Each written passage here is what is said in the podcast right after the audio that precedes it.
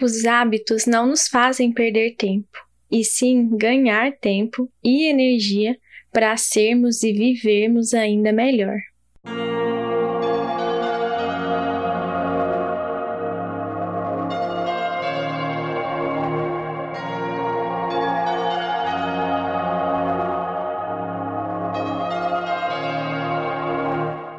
Olá, meu nome é Yasmin e esse é a Missão Despertar Cast, um local onde sabemos que o despertar espiritual começa individualmente, mas o caminho é seguido em conjunto e é para isso que estamos aqui.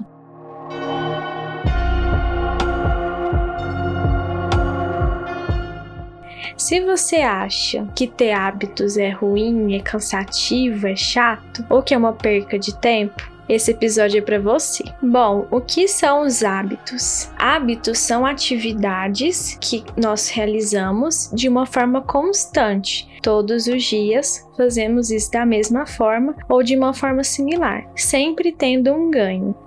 Beleza, mas como se formam esses hábitos? Bom, uma ação ela vai ser responsável por liberar dopamina no nosso cérebro e desencadeando então o nosso sistema de recompensa. Essa dopamina liberada, ela faz um feedback positivo, ou seja, quanto mais dopamina eu tenho, mais dopamina eu vou querer, que leva a gente até a repetição dessa ação, porque sempre que a gente repetir, a gente vai ter essa liberação de dopamina. Quanto mais repetições a gente realiza, mais esse sistema de recompensa vai ficando forte e mais esse caminho neuronal de ação, recompensa e repetição vai se fortalecendo. Em algum momento vai ser necessário um gatilho só para que desencadeie esse, esse hábito. Então, por exemplo, né, um exemplo mais prático, deixar o tênis de corrida próximo da cama, toda vez que você acordar, você vai lembrar: nossa, eu tenho que correr esta manhã. Então você vai pegar o tênis e vai correr. Essa é uma forma do nosso sistema de recompensa identificar esse gatilho. O nosso cérebro ele é muito inteligente, então ele vai buscar o que dá pouco esforço para ele. Então é por isso que os hábitos são tão importantes. Com os hábitos, o nosso cérebro economiza energia, porque ele não tem que pensar muito qual é o próximo passo. Ele só pega aquele gatilho que ele está vendo, ouvindo, sentindo e já te encaminha para ação. O que é importante a gente frisar muito bem aqui logo no começo é porque tudo na nossa vida são hábitos. Então, se você fala, nossa, eu não tenho nenhum hábito, eu não sou uma pessoa que tem uma rotina, Bom, você tem. Podem não ser hábitos saudáveis, mas você tem hábitos. E a gente vai dividir eles em hábitos que elevam e hábitos que drenam. Por exemplo, reclamar o dia todo, sempre parecer muito insatisfeito com tudo, é um hábito. Se alimentar mal é um hábito. Não fazer atividade física ou procrastinar suas atividades também é um hábito. Vamos pegar esse exemplo aqui da atividade física. Bom, depois de um dia de trabalho, você se comprometeu a fazer pelo menos 20 minutos de exercício físico. Só que essa é uma atividade que você não tem muito costume de fazer. E aí você chega do trabalho depois de ter trabalhado o dia todo, cansado, e pensa: nossa, eu tinha que fazer exercício físico. Só que você não tem mais energia para isso. E como fazer atividade física não é algo natural para você, como por exemplo escovar os dentes antes de dormir, é normal que você não vá fazer essa atividade, porque ela vai demandar muita energia do seu cérebro, já que é uma coisa nova. Sabendo disso, que tudo na nossa vida são hábitos, que existem hábitos bons e hábitos ruins, por que nós fazemos o que fazemos? Por que nós temos esses hábitos neste momento da nossa vida? Aqui eu trago quatro principais pontos relacionados com isso, por que fazemos o que fazemos. O primeiro deles vocês vão adivinhar muito facilmente, que é crenças familiares. De novo, estamos aqui falando da família. Bom, quais hábitos nós herdamos dos nossos parentes, principalmente aqui falando em questão familiar, falando da epigenética, que é o que a gente comentou naquele episódio sobre o medo, que são alterações no DNA que são passadas de geração para geração. Por exemplo, comer muito em excesso, compulsão alimentar, é um hábito e pode ter sido um hábito herdado dos seus pais. Um outro motivo pelo qual nós fazemos o que fazemos é pela observação, e aí entra muito a questão da família também, porque é onde a gente cresceu. A gente cresceu vendo as pessoas se exercitando todos os dias, meditando todos os dias, ou a gente cresceu rodeado de pessoas que, enquanto não estavam trabalhando, estavam, por exemplo, consumindo conteúdo no celular ou assistindo televisão. Outro ponto seria a camuflagem, muito típica da nossa adolescência em que a gente começou a ter hábitos porque a gente não queria se destacar. Na adolescência, né, a fase final da nossa infância também, a gente tem muito medo de ser diferente, porque a gente está numa fase de muito julgamento, tanto interno quanto externo. E nessa tentativa de se camuflar, a gente acaba adquirindo hábitos que a maioria das pessoas está tendo, e aí a gente tem também para a gente não se destacar e não ser criticado. Como, por exemplo, reclamar muito, ou até mesmo sempre culpar o outro, principalmente culpar a família pelas coisas que dão erradas na nossa vida.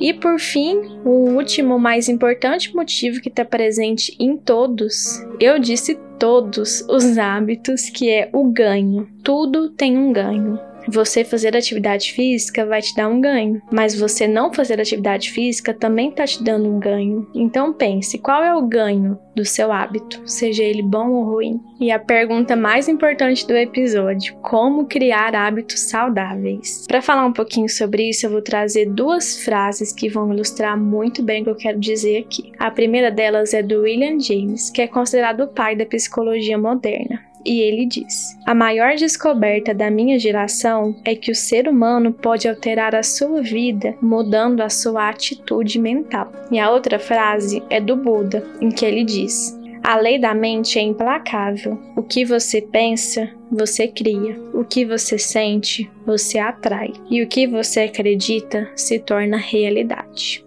E é com essas duas frases que eu dou a primeira dica de como a gente pode criar hábitos mais saudáveis, que é justamente dizer para você mesmo que você é uma pessoa com hábitos saudáveis, mesmo que isso ainda não seja verdade.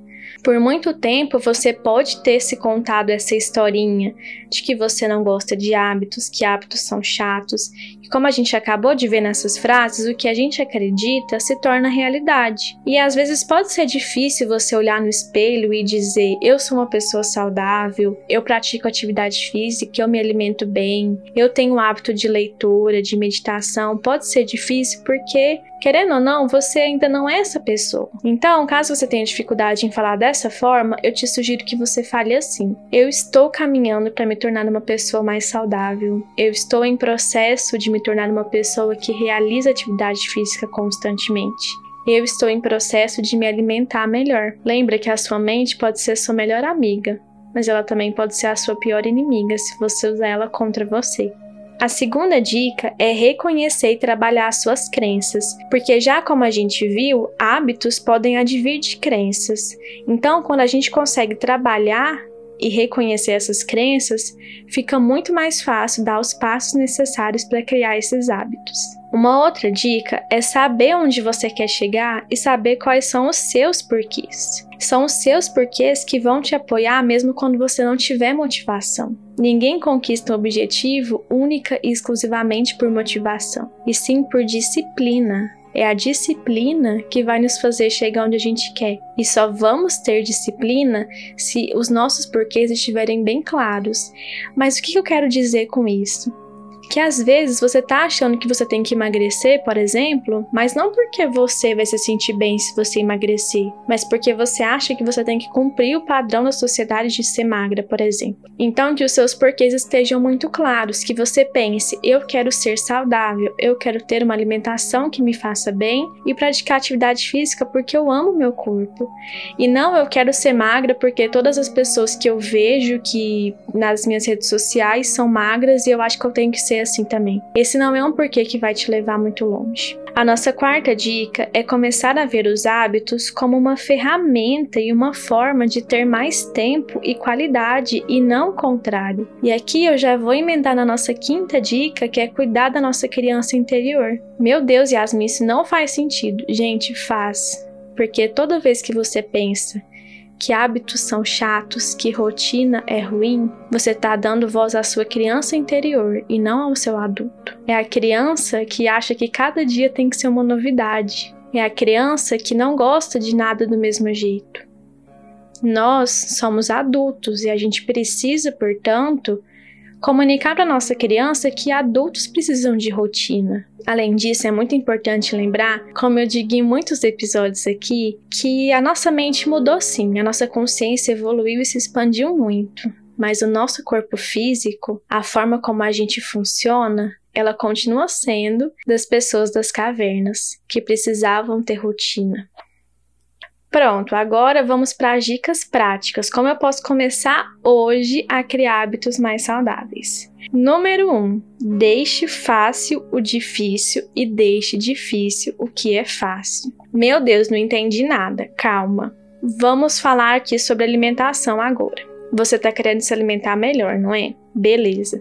Que tal então você deixar o que é difícil, por exemplo, comida saudável, deixar ela mais fácil? Cozinhar de uma forma que você goste mais, já deixar algumas marmitinhas prontas na geladeira para a hora da fome, já fazer alguns lanchinhos, colocar o que é mais saudável na frente da prateleira e vice-versa, deixar o que é mais fácil difícil. Por exemplo, deixar o doce ou não comprar, ou deixar ele mais no fundo da prateleira, alguma besteirinha mais escondida no fundo da geladeira, para que não seja a primeira coisa que você veja e já associe: nossa, isso daqui é mais fácil, vou pegar isso. A segunda dica é investir em autoconhecimento. Lógico, assim a gente vai conseguir entender os nossos limites e identificar as nossas vontades e assim saber dos nossos porquês. É importante também, dica número 3, que a gente consuma mais conteúdo sobre hábitos. Quanto mais a gente estuda e lê e ouve sobre aquilo, mais a gente se sente seguro para realizar.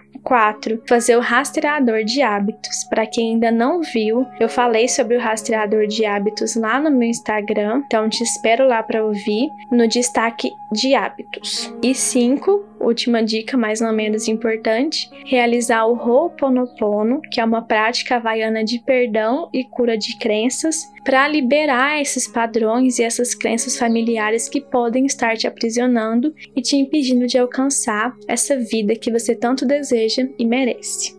Para fechar, eu vou terminar com essa frase: Ser saudável é difícil. Ser doente também é difícil. Então escolha o seu difícil.